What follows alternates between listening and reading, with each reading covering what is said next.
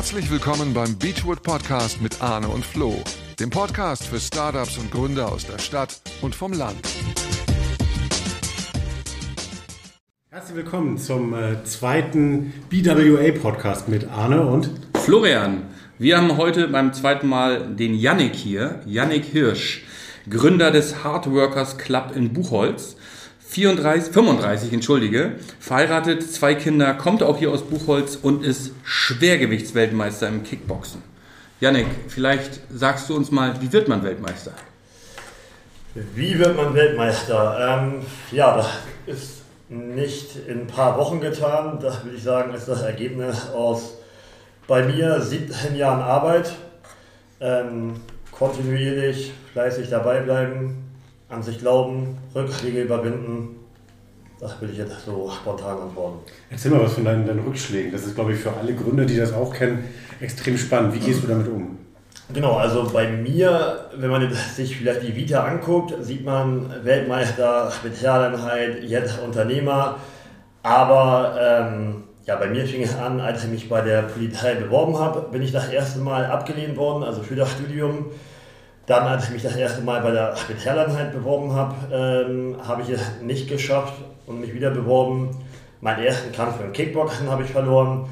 Also ich glaube, es geht darum, wie man mit Rückschlägen umgeht. Ähm, und ich glaube, daran sieht man auch die wahren Champions, sage ich mal, dass man wieder aufsteht und weitermacht. Jeder wird immer irgendwann Niederschläge haben ähm, oder Rückschläge ähm, ja, verkraften müssen.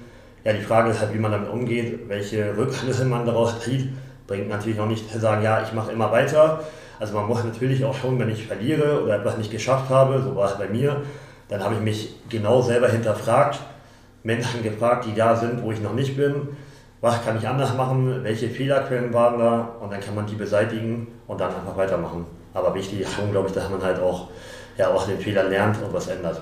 Würdest du sagen, dass man diese Fähigkeiten sowohl beim Sport als auch im Unternehmertum, das ist noch recht jung bei dir, aber äh, anwenden kann? Auf jeden Fall. Also ich habe mich viel mit dem Thema Mindset beschäftigt in der Vorbereitung auf die Spezialeinheit und vor allem ähm, nach dem ersten Scheitern. Ähm, und würde als Rat geben beim Sport und auch als Unternehmer, ähm, also ich würde nur Ratschläge annehmen von Leuten, die da sind, wo ich noch hin möchte. Ähm, weil es gibt so viele Leute, nee, die sagen, mach das nicht, äh, würde ich dir davon abraten, aber wenn die nicht das erreicht haben, was ich erreichen will, dann äh, ist das für mich völlig irrelevant, was die sagen oder denken. Also nur von den Besten lernen. Aber so, so ein Weltmeistertitel wird einem ja auch nicht geschenkt. Ähm, bist du besonders sportlich prädestiniert, ähm, körperlich? Also ist es eine, eine, physische Sache, die einen zum Weltmeister macht, oder ist es wirklich so, wie du gerade beschreibst, eine mentale Sache oder eine Mischung? Was würdest du sagen? Also tatsächlich, ich bin ja jetzt Weltmeister im Schwergewicht geworden, ähm, habe ich mal bei meiner Körpergröße von 1,88 Meter habe ich mit 16 Jahren 61 Kilo gewogen. Habe dann äh, gemerkt, so möchte ich vielleicht nicht für immer aussehen. Habe dann mit Krafttraining angefangen äh, und halt mit Kickboxen. Das hat bei mir ganz, ganz lange gedauert, ähm, bis ich wirklich Muskeln aufgebaut habe. Also ich würde sagen, von der Genetik her ähm, habe ich ganz schlechte Voraussetzungen, sowohl was ähm, Kraft angeht, als auch Ausdauer. Koordinativ bin ich auch nicht wirklich begabt. Also so, wenn die ersten Trainer sich beim Kickboxen daran erinnern, äh, ja, wie ich da rumgehampelt habe. Bei mir war aber immer das, und das ist vielleicht das, ähm, was mein Talent in Anführungsstrichen ist, wenn man das Talent nennen möchte. Ich habe diesen Willen in mir. Wenn ich was wirklich will, dann mache ich das auch. Und wenn ich zum Beispiel kein Seil springen kann beim Kickboxen, dann habe ich das zu Hause so lange geübt, bis ich das konnte oder eine bestimmte Technik. Es gibt bestimmt Leute, die können das viel, viel schneller lernen. Ich habe das dann einfach über Fleiß und Wiederholung äh, hingekriegt. Ja. Klar, das äh, kann ich gut nachvollziehen. Mir geht es da manchmal ähnlich beim Seilspringen. okay, Jetzt aber ähm, du hast gerade schon mal angesprochen, äh, Einheit. Äh, du, du warst vorher Beamter. Also du, du hast eine, eine kleine Familie und äh, herzlichen Glückwunsch nochmal zu deinem äh, zweiten Nachwuchs, den du ja vor kurzem nochmal bekommen hast. Ähm, du, du hast einen Job bei der Polizei gehabt und äh, der, der, der war jetzt nicht mehr sicher genug oder warum hast du dich selbstständig gemacht? Nee, sicher war der oder wird er wäre er immer gewesen. Also ich habe dann irgendwann für mich ähm, entschlossen, wenn ich mein Leben als Buch sehe, dann soll das nicht nur ein Kapitel sein und immer das gleiche, sondern es soll, sollen verschiedene Kapitel sein. Ich möchte dieses Leben ja wirklich ausgefüllt leben und nicht jedes Jahr das gleiche Jahr hintereinander leben. Für mich war immer ein Traum, ich wollte immer in die Militäreinheit. Ich wusste aber auch immer, dass ich mir danach im Beamtentum nicht viel vorstellen kann. Ich hatte immer den Traum, mich selbstständig zu machen, ähm, auch im sportlichen Bereich. Das war auch damals schon, das waren einfach so zwei Sachen. Da habe ich mich dann erstmal ja, für den äh, Weg als Beamter entschieden, aber für mich war eigentlich immer klar, dass ich nicht nach der Militäreinheit irgendwie per Kripo oder sonst was gehe, sondern nochmal was anderes mache. Deswegen war das für mich auch damals als Beamter, als ich Beamter auf Lebzeit geworden bin, andere Menschen haben da irgendwie eine Sektflasche aufgemacht, gefeiert. Mir hat das nicht bedeutet. Ähm, ja, ich wusste eigentlich immer schon, dass ich nochmal was anderes machen möchte. Nun hast du aber ja, ähm, wie Arne gerade schon sagte, eine Frau, äh, die hochschwanger ist, äh, kurz davor ist, äh, das zweite Kind zu bekommen, einen anderthalbjährigen Sohn zu Hause, äh, ich sag mal, ein Haus, in dem ihr lebt, was bezahlt werden muss und andere Fixkosten. Äh, was war dein Treiber aus der ja doch sicheren Situation, die du hattest im Beamtentum, äh, in eine einfach unsichere Situation der Selbstständigkeit zu gehen, in, in der Lebenslage, in der du warst? Ja, also wenn man das so hört, dann äh, denkt man auch nochmal anders darüber nach. Ähm, ich habe halt nicht so empfunden, weil ich war einfach von meiner Idee überzeugt. Ich wusste, so wie ich es anbieten möchte, gibt es das hier im Landkreis nicht. Ähm, ich habe mit Unternehmern gesprochen, ähm, auch aus dem sportlichen Bereich, die ähm, ja da sind, wie ich eben schon gesagt habe, wo ich noch nicht bin, die gesagt haben, ja, das macht so Sinn. Ähm, habe da lange durchdacht. Da war natürlich auch das Thema Corona nochmal. Also da kam zusätzlich natürlich dazu, dass ich jetzt nochmal Angst hatte, dass vielleicht doch nochmal Lockdown oder sowas kommt. Ähm, nee, aber auch wieder das, was ich eben vorhin schon gesagt habe, wenn man Bücher liest von erfolgreichen Leuten, also ich bin zum Beispiel niemand, der irgendwelche Krimis oder so liest, sondern ich lese ganz gerne äh, Biografien von erfolgreichen Persönlichkeiten und da habe ich dann immer und immer wieder so die gleichen ähm, ja, Erfolg, geheim sind es nicht, äh, aber Erfolgsgeschichten ähm, herausgefunden und ohne Risiko wird es keinen Erfolg geben. Also natürlich kann man immer sagen, ja, ich riskiere nichts, aber dann wird man auch nicht mehr erreichen als andere. Ähm, ja, wer mehr erreichen möchte, muss mehr machen, mehr Risiken eingehen. Natürlich war das ein Risiko, ist ein Risiko, aber ja, ich komme damit gut klar. Ich bin noch nicht so ganz zufrieden mit der Antwort. äh, gibt es irgendwie einen Treiber, den du definieren kannst? Irgendetwas, ein Gefühl, eine Motivation, warum du, weil ähm, Hand aufs Herz, das ist natürlich eine, eine krasse Entscheidung in so einer Lebenslage und auch vor allem eine super Frau, die du da hinter dir stehen hast, die das auch noch unterstützt und sagt, ja, mach ruhig. Aber was genau war da ausschlaggebend? Was hat dir die Energie gegeben, das auch wirklich umzusetzen? Also da wahrscheinlich eher, was viele denken, was mich gehindert hätte, die Kinder. Ähm, dass man sagt, oh nee, die Sicherheit brauchen wir, sondern einfach das war meine Motivation ähm, dass ich wirtschaftlich mehr für meine Familie erreiche, als ich vielleicht als Beamter schon habe. Wir sind natürlich jetzt nicht arm, aber ich äh, ja, einfach noch andere Vorstellungen vom Leben, möchte mehr reisen, ja, und einfach mehr erreichen und ähm, ja, wenn ich später meinen Kindern Sachen beibringen möchte, sei mutig, mach mal was, dann muss ich ja selber auch gemacht haben. Ich möchte ein guter Vater sein und äh, wenn ich das so vorlebe, und das war nun mal mein Traum, äh, dann kann ich meinem Kind ja nicht sagen, hier, du musst laufen lernen, du bist einmal hingefallen, dann bleib liegen, sondern das machen Kinder uns ja eigentlich am besten vor. Die scheitern immer und immer wieder und machen einfach weiter und das verlernen wir, glaube ich, als Erwachsene manchmal. Hm. Das äh, kann, ich, kann ich sehr gut nachvollziehen. Ähm, bereust du deine Entscheidung, äh, nachdem du dich jetzt im Sommer selbstständig gemacht hast? Äh, Gab es da auch schon Rückschläge? Ja, also ich bereue sie überhaupt nicht. Rückschläge, ich bin vielleicht am Anfang ein wenig optimistisch rangegangen. Ich habe gedacht, ich eröffne jetzt hier einen Kampfsportladen, ich bin der Weltmeister. Die Leute werden am Tag ein mit 300 Leuten vor meiner Tür stehen und wollen bei mir trainieren. Ähm, so wie das vielleicht im Fitnessstudio der Fall ist. Ähm, da habe ich ein bisschen unterschätzt. Ähm, die Vorurteile ja, gegenüber dem Kampfsport noch und dass natürlich Menschen mich erstmal kennenlernen wollen und dann entscheiden, ob sie eine Mitgliedschaft bei mir ähm, abschließen wollen oder nicht bereut habe ich überhaupt nicht.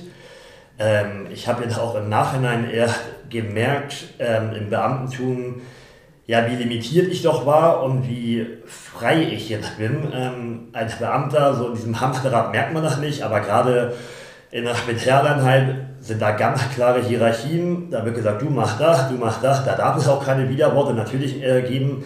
Wenn man morgens um sechs in eine Wohnung geht, dann ist es schlecht, wenn einer in der dritten Position sagt, nee, komm, wir gehen doch lieber über das Dach rein, nicht über die Tür.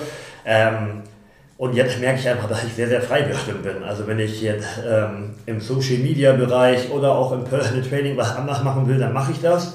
Nach meinen Vorstellungen, natürlich auch mit meinen Risiken, aber ich fühle mich ähm, ja, sehr viel freier. Ich träume nicht mehr oder gar nicht eigentlich von der Zeit davor.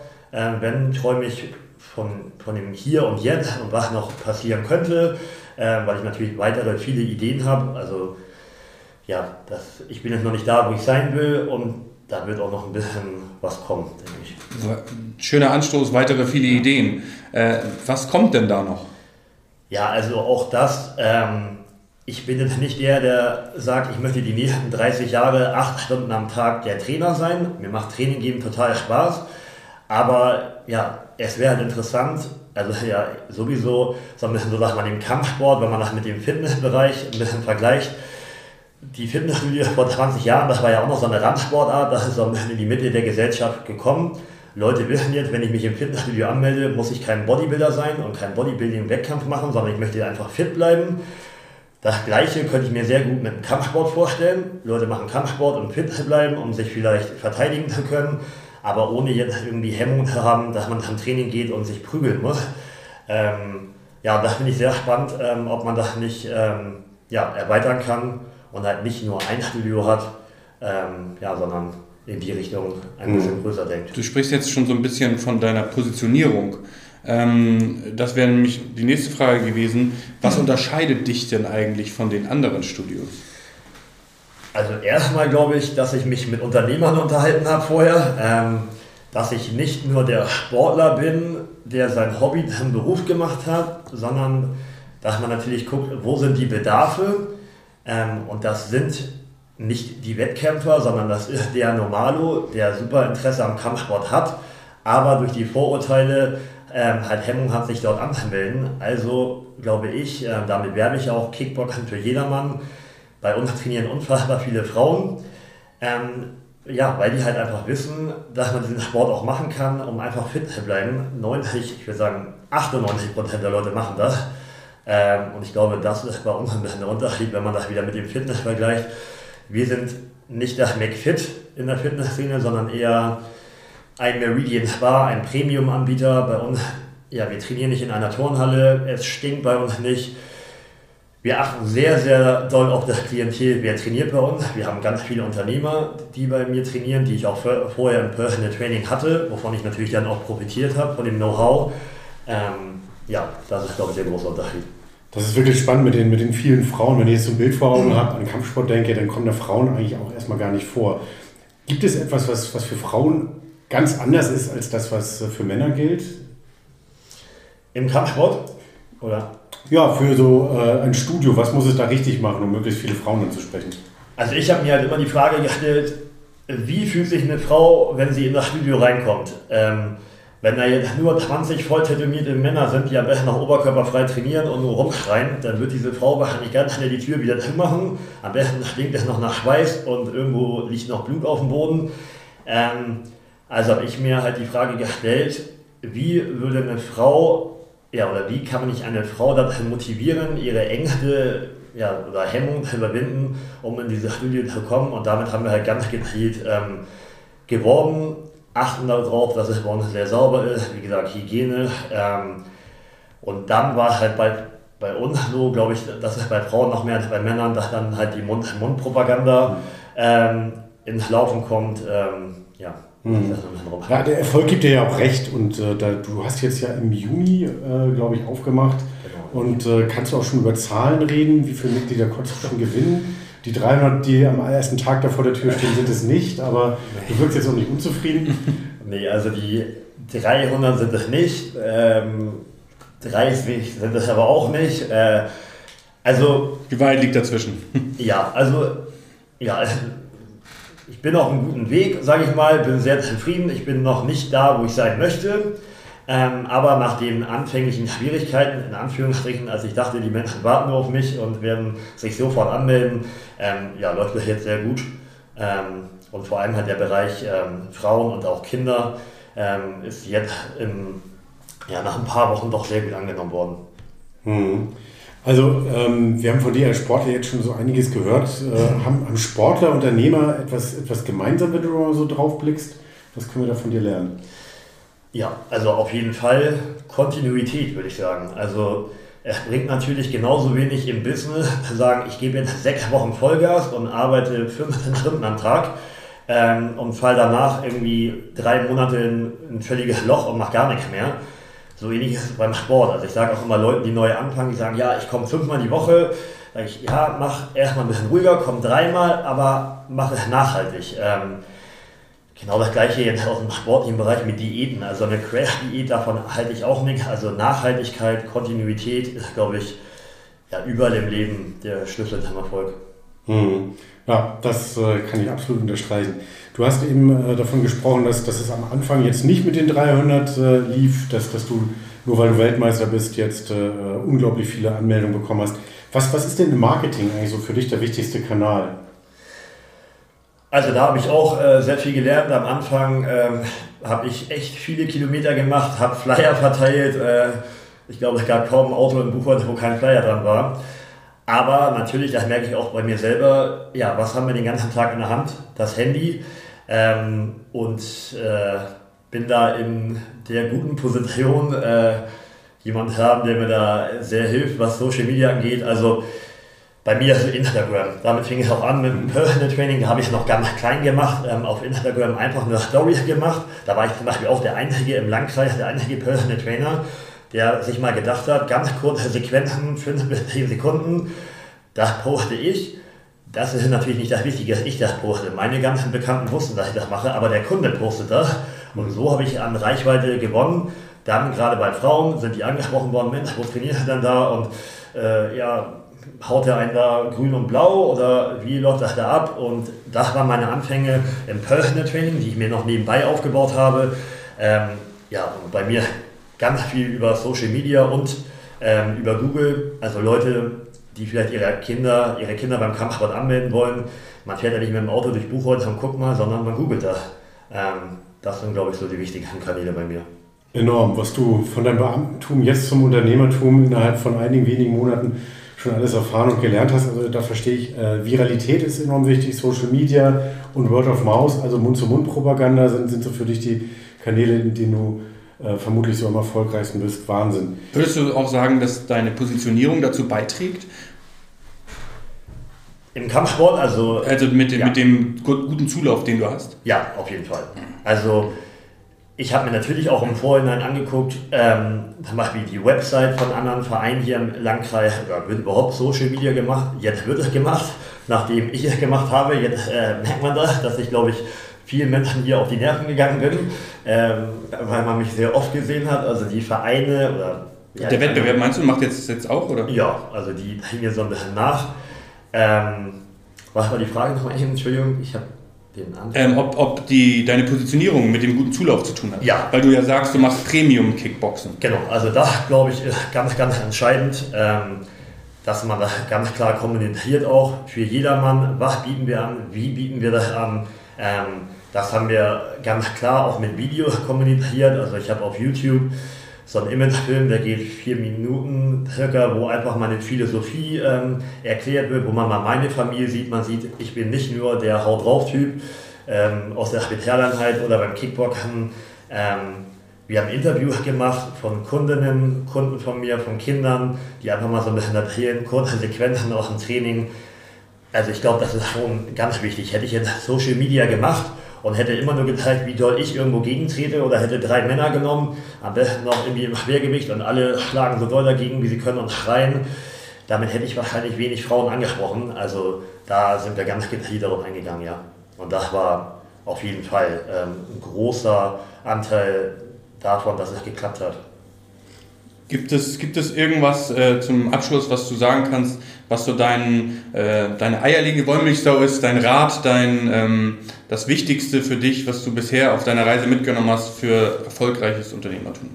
Ähm, ja, ähm, ich habe früher nie verstanden, der Weg ist das Ziel oder Enjoy the Journey.